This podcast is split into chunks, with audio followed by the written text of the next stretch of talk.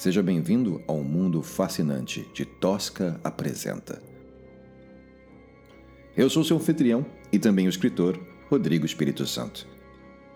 Em nossa primeira temporada, trazemos para vocês O Sítio Sangrava.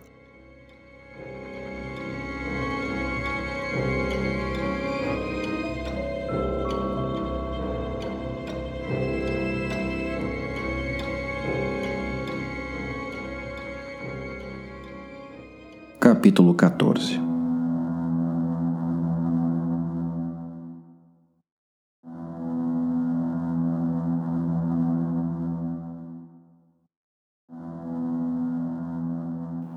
O sangue de Edu se acumulava no chão da sala. Ao limpar a perna do amigo, Ruth pôde observar mais de perto os cortes, os padrões marcados pela arcada dentária de um grande animal.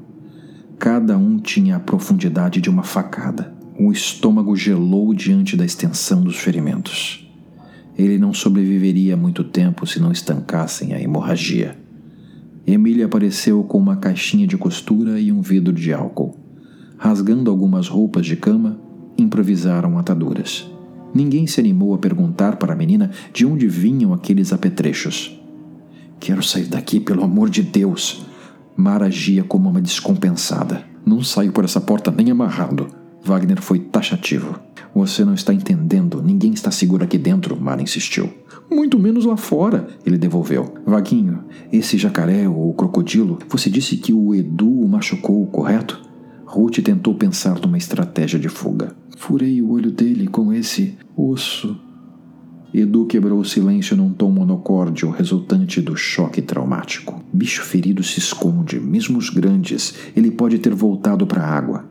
Se agirmos rápido, conseguimos chegar no carro antes que ele volte. E se for o caso, passamos por cima dele. Nem passou pela cabeça de Mara falar o que realmente lhe afligia. Estava preocupada com a situação de Edu ou com a segurança de todos ali envolvidos. Isso era um fato. Além disso, o sequestrador da garotinha estranha poderia voltar a qualquer momento. Mas o que lhe dava nos nervos era outra coisa: a velha. Aquela presença inexplicável causou-lhe calafrios. Jamais experimentara medo na companhia da senhora de coque grisalho, saída do nada. Ali residiam as fobias de Mara. Para a moça era intolerável ver-se refém das próprias incertezas, indefesa diante da falta de noção de realidade. Só de pensar naquilo as mãos tremiam. Se tivesse de lidar com as consequências daquela experiência, o faria mais tarde, quando estivesse pronta para isso. Agora, precisava convencer a todos que o caminho da estrada era a aposta racional a ser feita. Não é ele, é ela. A cuca mora no caldeirão de pedra. Quando fica com raiva, ninguém para ela, não. É muito grande, Emília declarou, sem esconder o medo da criatura.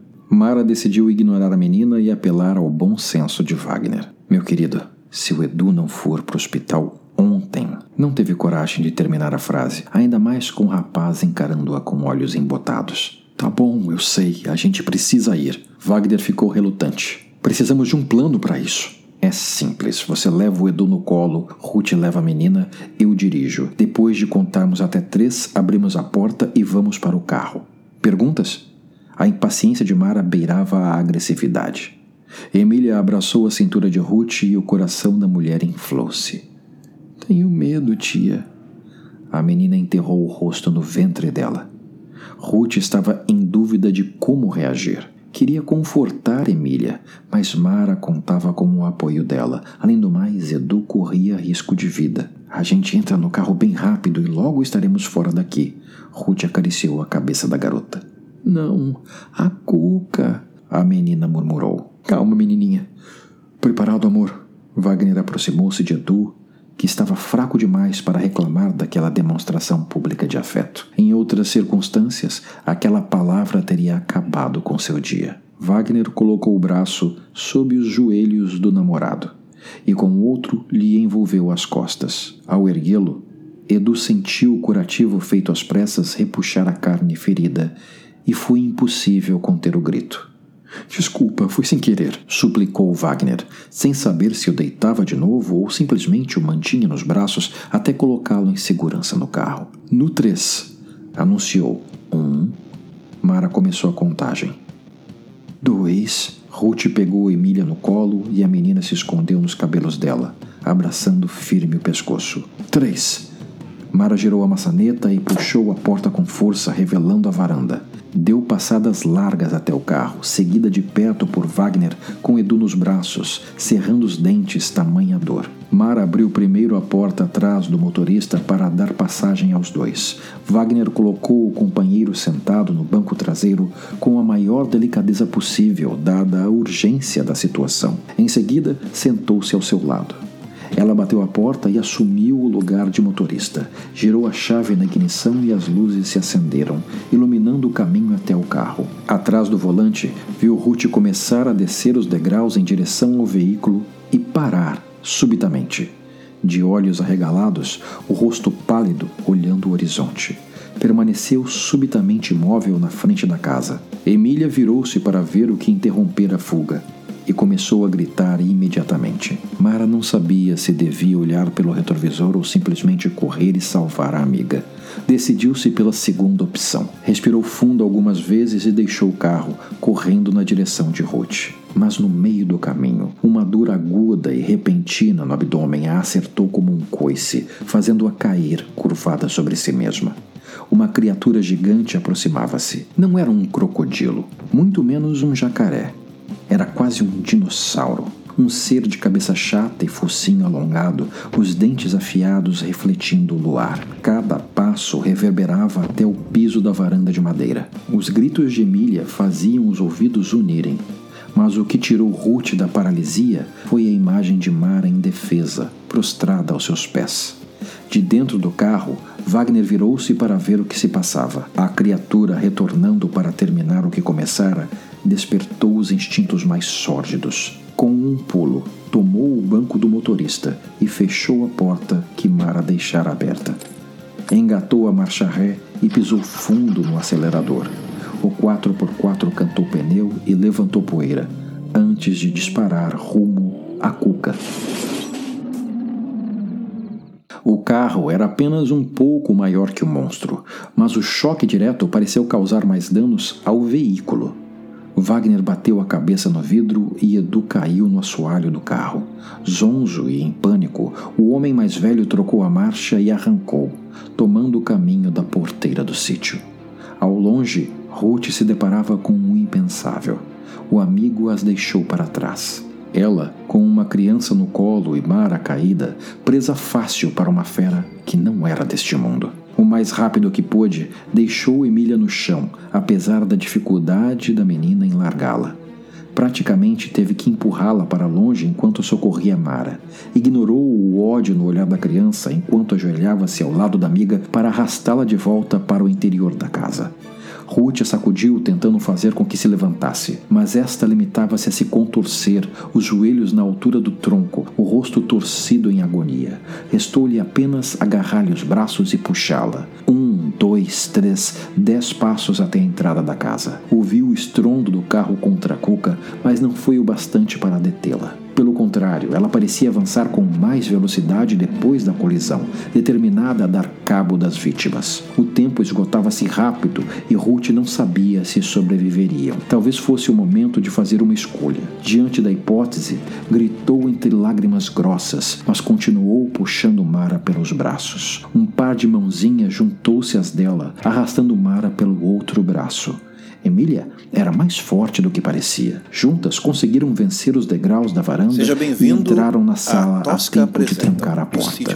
Sem perder um segundo, empurrou móveis para criar Esta uma é barricada. imersiva Aqui dentro ela não que Depois de algumas tentativas, Emília conseguiu ser movida. Ruth parou e encarou Se você deseja apoiar sabe nosso disso? trabalho e nos ajudar a continuar trazendo conteúdo de qualidade. Visite nosso Benta não site deixa. no Apoia-se. Como você Tosca sabe que Mara interrompeu com um É escrito, agonizante.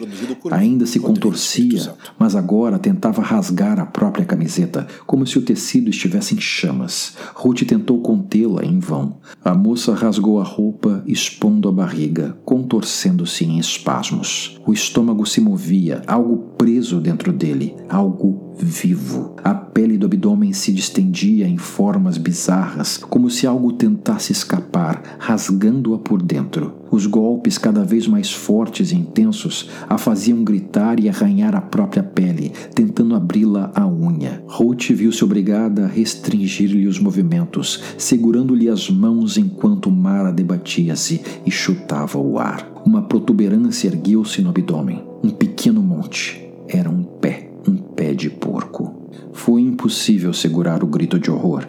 O pé sumiu na mesma hora e Mara desfaleceu. Estava inconsciente, mas em paz. Ruth tentou acordá-la sem sucesso. Pegou no pulso e os sinais vitais pareciam normais, levando em consideração tudo o que acontecera. Boas notícias. Lembrou-se de Wagner e Edu. Uma parte dela preferia acreditar que voltariam com ajuda. A verdade é que absolutamente nada do que havia acontecido com Ruth e seus amigos era remotamente próximo do normal, do compreensível. Estava perdida, desolada e morrendo de medo. Sentia-se culpada, não estava preparada física ou psicologicamente para lidar com aquela situação. Perguntou-se o que tinha feito para merecer tanta punição. Ou seriam os amigos que estavam sendo castigados por fazer-lhe companhia? Ruth riu, confusa. Os olhos marejaram e as lágrimas escorreram, e a risada histérica virou pranto, choro profundo e doído, o choro dos perdidos, dos esquecidos, dos arrependidos, de quem não sabe o que fazer, mas tem a urgência da ação, o lamento dos amaldiçoados. Estava só em um mundo que não compreendia. Não era raro que chorasse, mas era a primeira vez, desde que se tornara adulta, que chorava de medo. Perdera o privilégio de não temer a morte entre vidros blindados, muros altos e das cercas elétricas. Ali, no meio do nada, estava entregue à própria sorte. Emília levantou-se do canto onde estava escondida e aproximou-se, abraçando-a. Calma, tia. Vai ficar bem. Não fica nervosa, murmurou, chorosa. As mãos de Ruth tremiam. Foi Dona Benta, disse a menina. Precisamos levá-la para um hospital. Não, tia. Temos que levá-la para casa. Ruth olhou para Emília como se a menina estivesse louca. Casa? Mas nós estamos nela. Não, tia. Não na casa do sítio. Na casa grande.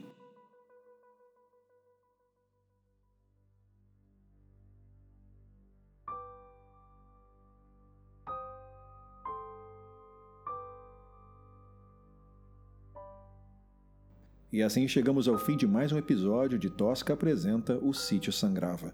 Se você gostou, não se esqueça de comentar e avaliar este podcast no seu agregador. E se você aprecia o nosso trabalho e quer contribuir para que possamos continuar trazendo um conteúdo de qualidade, visite o nosso site no Apoia-se. Lá você vai encontrar diversas formas de nos apoiar. Fique atento aos próximos episódios, sempre às sextas-feiras à meia-noite. Até lá, boa noite e bons sonhos.